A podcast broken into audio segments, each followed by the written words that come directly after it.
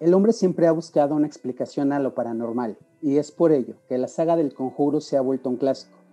Sin duda alguna, Ed y Lorraine Warren nos han narrado historias aterradoras que nos hacen cuestionarnos sobre la existencia del fenómeno paranormal. Bienvenidos a la primera entrega sobre el caso de los Warren.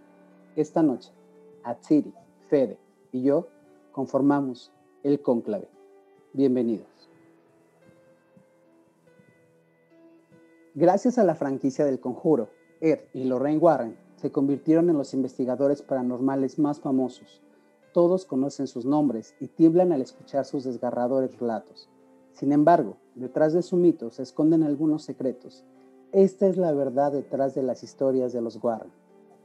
Comencemos por explicar que Lorraine nació en 1927. Desde pequeña manifestó tener una habilidad sobrenatural. Ella decía ser capaz de ver el aura de las personas, pero los adultos la ignoraban y hasta le llegaban a castigar por sus visiones. Así que mantuvo todo eso en secreto hasta conocer a su esposo Edward, quien nació en 1926. Siendo un infante, sufría de pesadillas y terrores nocturnos.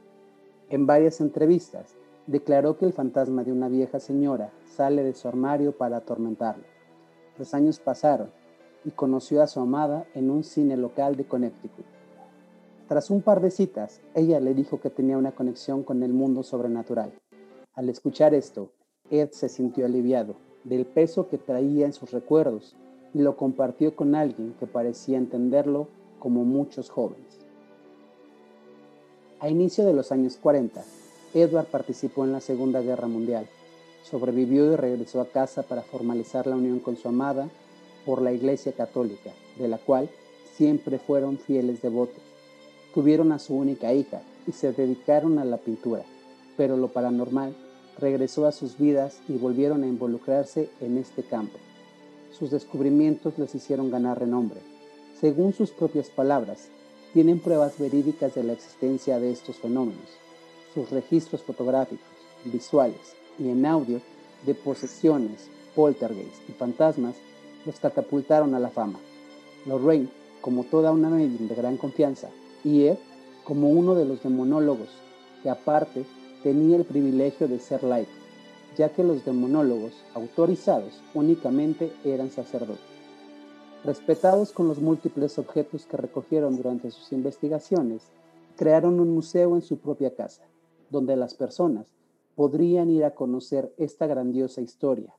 Hasta aquí, todo reluce y parece exitoso, demasiado grandioso para ser cierto. Pero cuando se revisan algunos de estos casos, empiezan a aparecer las contradicciones y se siembra la duda. Comencemos por su más conocida investigación, 13 de noviembre de 1974. Ronald DiFeo, el hijo menor de la familia, que vivía en la calle 112 de Amityville, mató a sus cuatro hermanos y a sus padres con un rifle. Desde ese momento se esparció el rumor de que la casa estaba embrujada la familia que se mudó allí reportó haber sido víctima de eventos paranormales y tuvieron que abandonar la casa cuando los Warren se presentaron a la escena, confirmaron la presencia paranormal en la casa. Prueba de ello, se tomaron fotografías. Para ese momento eran investigadores respetados y su palabra tenía peso por diversos motivos, no estuvieron en el desarrollo completo del caso y solo fueron a corroborar los hechos del lugar. Pues bien, creo que el, el tema de, de Amityville, a, mi punto de vista, es, un, es uno de los temas más polémicos que, que, se ha presentado respecto al caso de los Warren. No sé ustedes qué opinan. En sí, de todo lo que yo logré leer, un artículo que encontré que era el más resumido, que incluso llaman la casa maldita de Amityville ya que fue donde Ed prácticamente le tuerce el brazo a la iglesia. Al, ya que como explicaste, el, una persona no consagrada no puede realizar ningún tipo de ataque o exorcismo, como le llaman, contra algún demonio sin autorización. ¿Sabes cuál es el tema, Fede? Que realmente eh, la Iglesia Católica apoyaba a, a, Ed y a Lorraine con este tipo de, de, actividades. Creo que el tema va más allá de, de, de la cuestión de, pues de si realmente estaba autorizado o no para realizar este tipo de, de actos. No descarto la, la situación de que, de que tuvieran el permiso, pero sí creo que debemos hacernos eh, pues la pregunta de si realmente eh, como tal Ed tenía esta capacidad para poder realizar pues un exorcismo o una expulsión de, de algún ente. No sé, ¿qué, qué opinas, Atsiri? Pero, pero también aquí lo extraño es que no hay como ningún registro de estos supuestos exorcismos, ¿no? Porque como tengo entendido, para llevarse a cabo el exorcismo es todo un, un procedimiento, ¿no? Se tiene que pedir permiso al Vaticano y, y muchas, muchos trámites burocráticos, ¿no? Entonces, al no haber registro, pues sí, sí viene a ser dudoso, ¿no? Que hayan existido estos exorcismos. De hecho, es algo que mencionan en, en la saga del conjuro. Mencionan que sí se, se, realizaban una serie de permisos y que originalmente no era Ed quien iba a hacer los exorcismos. Recordemos que la saga nos, nos, plan, nos plantea como tal el hecho de que llegaban a los lugares, hacían la investigación, decían si está ocurriendo algo paranormal y solicitaban mediante pruebas el permiso a la Iglesia Católica para que ésta fuese enviada al Vaticano y el Vaticano enviara a un exorcista. Curiosamente, en todas las entregas de la saga, resulta que el Vaticano nunca eh, recibe a tiempo la, la información y es quien realiza los, los actos. Creo que esta es la parte eh, que yo veo un poco inflada en la saga del conjuro. No dudo que si Lorraine sea una de las investigadoras paranormales que tengan un don, ni que Ed eh, pues esté dedicado a la demonología. Eso no lo pongo en tela de juicio. Lo que sí creo es que eh, la cuestión cinematográfica nos ha presentado un, una exageración con respecto al tema. No sé ustedes qué, qué opinen al respecto de esto, o sea, si realmente sea una percepción mía o, o no. Las películas siempre tienen algo de ficción, atrás de cualquier negocio o no. Pero en fin, lo que aquí se ve en que no coincide mucho entre las historias que se relatan y entre lo que vimos en el cine es el caso de Amityville en sí. Se, según los registros, no hay una. ¿Cómo se dice? No hay un registro, lo decir, de ese exorcismo en sí, pero sí hay. El, la autorización sí salió. y lo que yo al menos pude notar en la película es que el sacerdote al no tener la suficiente valentía no lo hace. Entonces es como si fuera que se transgrede esa autorización y no se hizo nada, pero en realidad ese demonio nunca fue vencido, solo fue debilitado. Que precisamente es el demonio que enlaza a la otra historia del conjuro, si no estoy equivocado. Siento que esta saga como tal, y como no la han planteado, se va ligando prácticamente y a mi perspectiva y muy eh, humilde opinión, creo que nos hace el planteamiento de que durante toda la saga se han enfrentado al mismo demonio. Sí, Balak es el que está desde el comienzo, desde incluso antes de los Warren, que ya venía causando estragos, hasta que logra una forma que donde ya puede incluso agredir en forma física, cosa que no todos los demonios pueden. Incluso se lo ven tres o cuatro películas, si no estoy equivocado, de toda la saga, o sea, toda la línea. Bueno, es que como tal, el, conjuro, eh, hasta ahorita han salido tres entregas y han salido, si no estoy equivocado, son también tres entregas de Annabelle que se van ligando a las historias del conjuro y una que es la de la monja, que igual de la misma manera pues liga a Balak. Entonces, a mi punto de vista, creo yo que todo gira en torno a Balak. O sea, no es como que sea una serie de, diferentes eh, pues demonios o entidades. Ahora, hay que tomar en cuenta algo.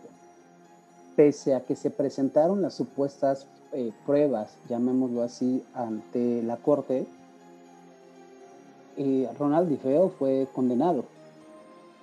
Entonces, creo yo que independientemente al peso que tuvieran eh, pues los Warren como investigadores, pues al momento de, del juicio no, no fue válido su, pues ni su testimonio ni, ni las pruebas que ellos aportaron.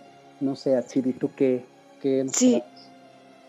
Pues aquí algo que me parece curioso es que todos los hechos eh, se dieron alrededor de las 3 de la mañana, ¿no? Que dicen que es la hora del demonio y que pues nadie haya escuchado pues los disparos que se les dieron a, los integrantes de, la familia. ¿Acaso que se, eh, eh, me recuerda mucho también al, al de que se dio en Querétaro, al de la llena de Querétaro, donde la, la mujer empieza a escuchar voces en su cabeza y pues termina matando también a sus tres hijos. A diferencia de, del caso de, de Amityville, fue que pues aquí sí se encontró como inimputable y pues este solamente se le, se le dieron pues medidas de seguridad. Ok, pero ¿sabes qué pasa? Mira, yo creo que la situación de la hora de las 3 de la mañana es también un tema con tintes religiosos. Hay que tomar en cuenta que lo que nos menciona la Iglesia Católica en base a la Biblia es que Jesús muere a las 3 de la tarde. Entonces, la contraparte, que sería la, la hora del diablo, pues son las 3 de la mañana. Y sí, es muy cierto. O sea, realmente toda la saga del conjuro nos va mencionando que es, este tipo de sucesos ocurren a las 3 de la mañana. Tal es el caso de la historia, de otra de las historias reconocidas de los Warren, que es la de la bruja que maldijo la propiedad y se ahorca. Esta historia que se narra en la primera película del conjuro, de como tal no existen registros de la historia. Lo único que existe, eh, que existe como tal en registro, es que había una mujer llamada Bathsheba, quien supuestamente asesinó a su hijo cuando era solo un bebé, aunque los Warren y la familia Perron aseguran que esa mujer era quien atormentaba el lugar. Recordemos que los relojes se paraban exactamente a las 3 de la mañana con, creo que son 8 minutos. Espero no estar equivocado, no tengo el dato muy exacto en este momento, pero tengo entendido que a las 3 de la mañana con 8 minutos. Y tampoco existe un reporte de que hubieran ahogado niños. Y si se habla de que mató a su bebé, legalmente fue absuelta por no encontrársele culpable. La mujer no se suicida, o esto es al menos lo que se platica. Se comenta que vive hasta la vejez y que muere de causas naturales. También se habla de que tuvo un hijo, este sí creció y que vivió una vida normal en algún punto los lugareños creían que ya, que ella había matado a su bebé para entregarle el alma al diablo. Y ese es el origen de que se creyera que era una bruja. Los relacionados con los casos y manifestaciones que en alguna escena, que en las escenas nos muestran, pues al final de cuentas, eh, inclusive lo, lo dicen, ¿no? Son calcas de lo que sucedió en la realidad. Aunque hay que tomar en cuenta que Andrea Perron, hija de la familia, eh, unos años antes había escrito el libro Casa de la Oscuridad, Casa de la Luz, quien afirmó que los Warren le ofrecieron a su madre pues una fuerte suma de dinero para poder contar esta película y la madre rechaza pues este monto. Lo cierto es que dentro de esta historia pues existe una parte de verdad y parte de mentira. Sin embargo, los actuales habitantes han demandado a la empresa Warner debido a que según ellos hubo un irresponsable uso de la historia y que por ello es que la casa ha provocado que muchos curiosos se acerquen y traspasen la propiedad, por lo cual pues, se ha perdido la tranquilidad eh, pues, en sus vidas. Entonces, creo que si tomamos en cuenta o vamos partiendo de este tipo de, de situaciones donde tenemos un testigo o existe un testigo que menciona haber vivido la situación y que no es como la están planteando, creo que entonces es importante pues sí dar a notar que existe una desmitificación del hecho. O sea, quizás, reitero, no descarto que existiera un fenómeno paranormal, pero de eso a cómo nos lo plantea la, la saga del conjuro, pues se me hace totalmente irracional. No sé, no sé su opinión.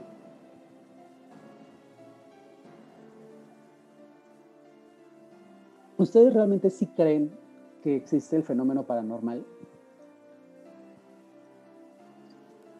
Pues eh, sí, yo, yo sí creo que existe, eh, más, eh, bueno, en la Biblia se menciona, ¿no? Que no es como que existan los, los fantasmas o cosas de ese tipo, pero que sí, o sea, lo que sí existen son los demonios, ¿no? Y nos habla también pues de los poderes que, que ellos tienen, ¿no? Para tomar como diversas formas, voces y para, y para poder poseer un cuerpo humano, ¿no? Entonces sí, sí, yo, yo creo que sí, pero, pero en este caso siento que como que le, le echaron como demasiada crema a sus tacos, o sea, como que pasaron a, a, convertir a las historias como en algo más vendible, ¿no? No, en, no basándose en la realidad, sino en algo que, que vendiera, que dejara dinero. Claro, pues al final de cuentas yo creo que ese es el objetivo de, del mundo cinematográfico, ¿no? Crear, eh, pues, o poder obtener grandes sumas de dinero a través de ellas. Entonces, sí, sí estamos hablando de que la, la saga es muy buena.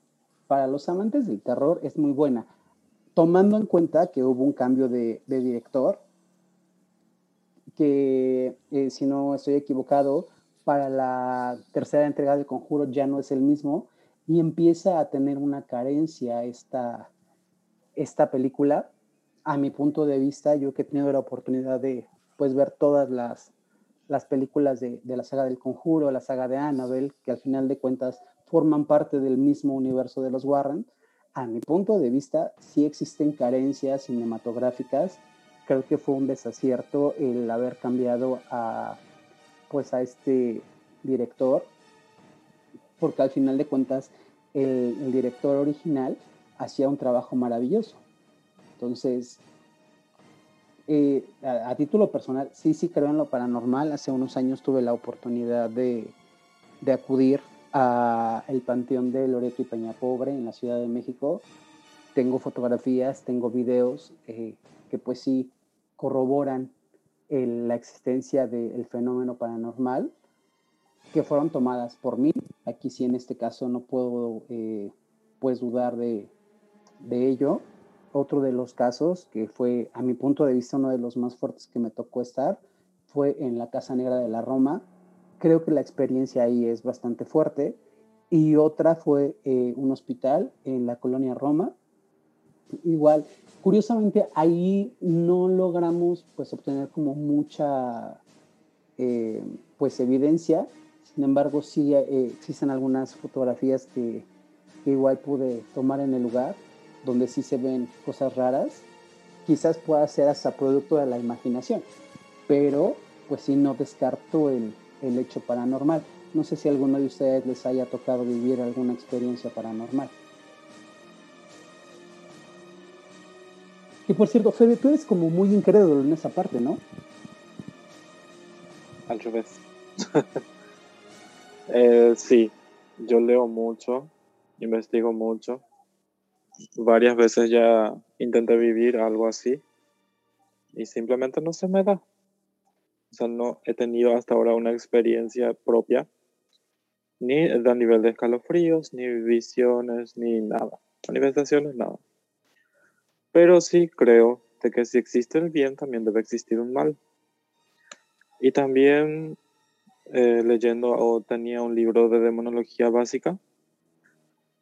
Y sí, también, como dijo la, nuestra amiga, existe, solo que debe haber algún tipo de... Man, el ambiente mismo debe darse, debe haber una debilidad mental o, o, o una supremacía mental para que se pueda ver y dar y comprobar esto, porque hay muchísimo material, hay muchísimas pruebas de estos casos, de otras personas más. Y realmente siempre soy de los que dicen que si no ve, no va a creer, pero sí, creo en un 90%. Falta ese 10% así para... Porque ya visité muchos lugares. Aquí en mi país también. Incluso hay una leyenda que ya trascendió mucho, que es de la bruja Yahari. Incluso ah, ya logré entrar a su casa y aún no me tocó vivir algo así, pero sí creo. No, no soy tan escéptico en ese aspecto. Ok, Fede, yo te voy a comprometer entonces para que en alguna entrega futura eh, pues podamos platicar este tema eh, y pues podamos andar un poco más, ¿no? Atsiri, ¿tú a favor o en contra del fenómeno paranormal? ¿Te ha tocado vivir algo, alguna experiencia? Sí, ay, sí, a mí sí.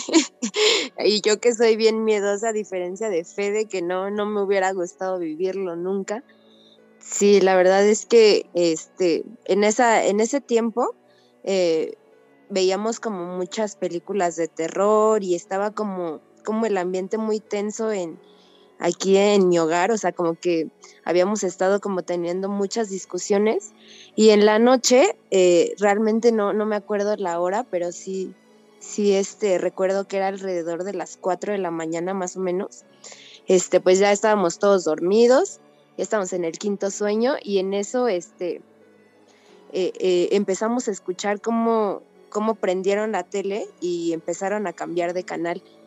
Y pues sí, obviamente sí nos, no, este, como yo comparto cuarto con mi hermana, este, las dos nos despertamos y nos volteamos a ver.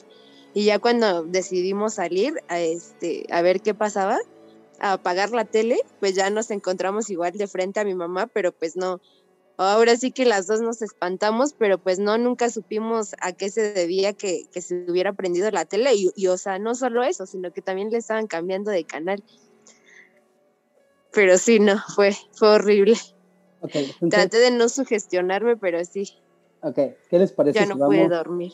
¿Qué les parece si vamos cerrando un poquito como cada uno de los, de los dos temas que llevamos y damos como una pequeña opinión al respecto? Caso eh, Amityville, para ti, eh, posesión demoníaca o problema mental. Atsil. Pues para mí, ay, no sé, realmente estoy como en un dilema porque también puede, puede ser que haya tomado como esta parte de que las voces le, hablaban, eh, este Ronald, como, como pretexto más que nada. Entonces, porque, o sea, eh, hay datos que, que revelan que era como una persona muy violenta y que ya había amenazado en, en alguna ocasión anterior con una escopeta a gente. Entonces, no sé, no sé, o sea, por, por la parte de que les comentaba eh, del caso de la llena de Querétaro, este, pues estoy como entre la espada y la pared, o sea, no, no, o sea, para mí fue más pretexto porque tampoco se le detectó que tuviera como algún trastorno o, alguna enfermedad mental, entonces sí, sí siento que fue pretexto. Inclusive, hablando de eso, eh, cuando comienza la parte del juicio, eh, estaba leyendo hace unos días que en las declaraciones que eh, da Ronald DeFeo, él menciona primero una versión de la historia y a la postre él empieza a modificar esa historia. Inclusive se le hicieron exámenes psiquiátricos y supuestamente si mencionan o hacen como pues la, aclaración eh, en base al, al psiquiatra que lo atendió, trata de llevar el caso mediante el tema de posesión, cosa que pues ante la corte no fue eh, pues no tuvo el peso que, necesitaba.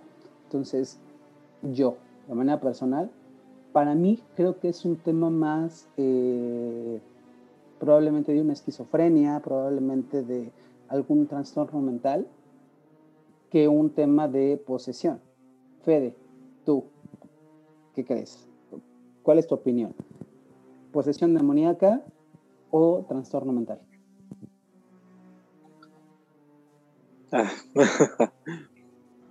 Eh, yo vi algunas pruebas que se presentaron, algunos resultados psiquiátricos, psicológicos, incluso psicología forense, ya que me apasiona esa parte. Y sí, hay muchas incongruencias en su historia. Tuvo una coartada muy débil. Y yo creo que utilizaron el término posesión por unas voces que puede atribuirse claramente también a la esquizofrenia.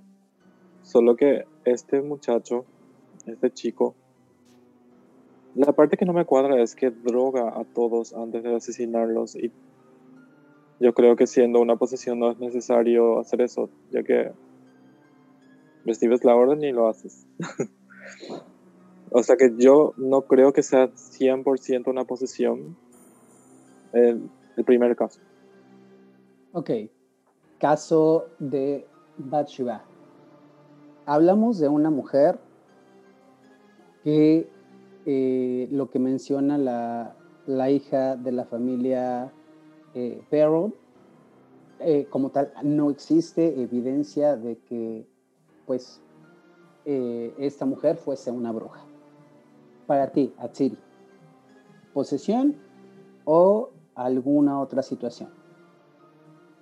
Yo creo que fue más como una situación de marketing, o sea, como que dijeron el nombre de Bathsheba está padre y pues nos quedamos con ese para hacer todos los, para, para inventar la historia y, que sea más vendible, ¿no? Porque incluso, bueno, tú mencionabas que había eh, muerto por causas naturales, pero eh, también estuve investigando que, que, murió por una embolia, entonces, y, que tampoco hay como, como registros de que haya sido bruja, e incluso en su testamento, eh, pues le, le, dejó dinero a su hijo para, para, para pues, pues sus estudios y así. Entonces, entonces siento que, que vuelve a ser una farsa. Claro, yo también coincido contigo. Creo que más bien es un tema que los lugareños adoptaron para eh, hasta cierto punto poder crear esta parte quizás hasta de turismo, llamémoslo así, recordemos que una historia bien elaborada que pasa de generación en generación vende y yo creo que puede ser hasta un tema de turismo. No creo que sea un tema paranormal.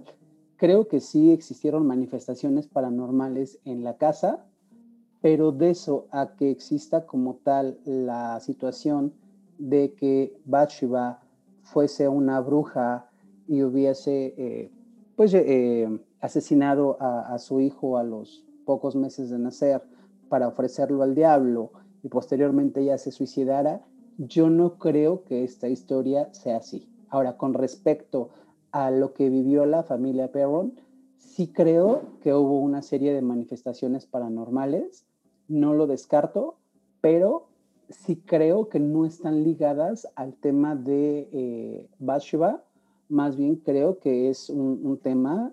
Recordemos que la energía, pues al final de cuentas, uno también carga los lugares de energía.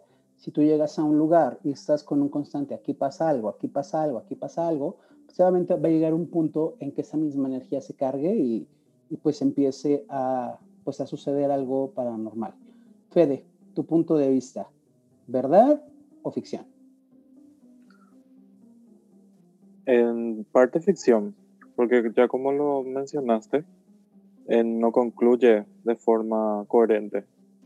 Porque según lo que yo leí, eh, incluso ahora tengo el artículo abierto, eh, menciona de que eh, Bathsheba hace lo que ella quiere o logra, quiere lograr es la muerte, ¿no? El sacrificio. Pero lo que los perros entendían o lo que sentían era que los los espíritus que estaban en la casa lo que hacían era producir temor. Solo eso. Y según todo lo que yo leí, en parte es publicidad. O sea, es en parte, o sea, se aprovecharon de una situación, eh, la mezclaron y al escuchar el nombre, y como que vamos a traer muchas cosas y así, porque también eh, hay otra leyenda que dice que ella es el, la protectora de los sueños y que simplemente con una sueños ella ya no puede atacar. Y ahí esa descripción yo encontré en otra traducción que estaba en mi investigación, ¿verdad? O sea que yo creo que es en parte ficción y en parte el caso en sí de los perros sí. Eh, así como lo mencionaste también, ellos sí experimentaron algo paranormal. pero no creo que haya sido con la fuerza de Bachi. Eh, sí, indudablemente. Creo que es un tema bastante complicado. Eh, creo que cada uno va a tener un, punto de vista muy diferente. Obviamente los que están escuchando pues van a tener un, punto de vista muy diferente. Es totalmente cierto que el, hombre va a buscar siempre una explicación a lo paranormal o va a buscar esta parte donde pues busque investigar o busque relacionar todo lo que ocurre en su entorno a, un fenómeno paranormal. Y pues bueno, ya fue mencionado. Por eso es que la saga del conjuro se ha vuelto, a mi punto de vista, una de las sagas más importantes. Y obviamente, pues si tomamos en cuenta que y Lorraine Warren, pues eran como los, eh, pues los, eh, la parapsicóloga y, el demonólogo de la época, pues obviamente tenía como mucho peso este tipo de historias que ellos pues hacían eh, a, modo de narrativa. Reitero, sí creo que todo se vuelve un tema de, marketing, no de mérito a los Warren, creo que sí existe el, tema paranormal, sí existe, pero hay que tomar en cuenta que al final de cuentas ellos también vieron de dónde sacar provecho con la creación de pues este museo, del cual estaremos platicando en otra entrega, y ellos eh, pues al final de cuentas sacan un provecho de este, pues de este lugar. Prácticamente estamos a unos minutos de terminar esta, pues este primer eh, capítulo del podcast. Em, y pues bueno, creo que si están ustedes de acuerdo, nuestra siguiente entrega, ¿qué les parece si hablamos del caso Enfield, que es en el que se basa la segunda historia eh, de del conjuro y lo vamos desmenuzando. ¿Están de acuerdo? Sí, sin problema. Ok, pues me parece perfecto. Muchas gracias por acompañarnos esta noche. a Siri, Fede y yo conformamos el conclave. Nos vemos en la siguiente emisión. Buenas noches.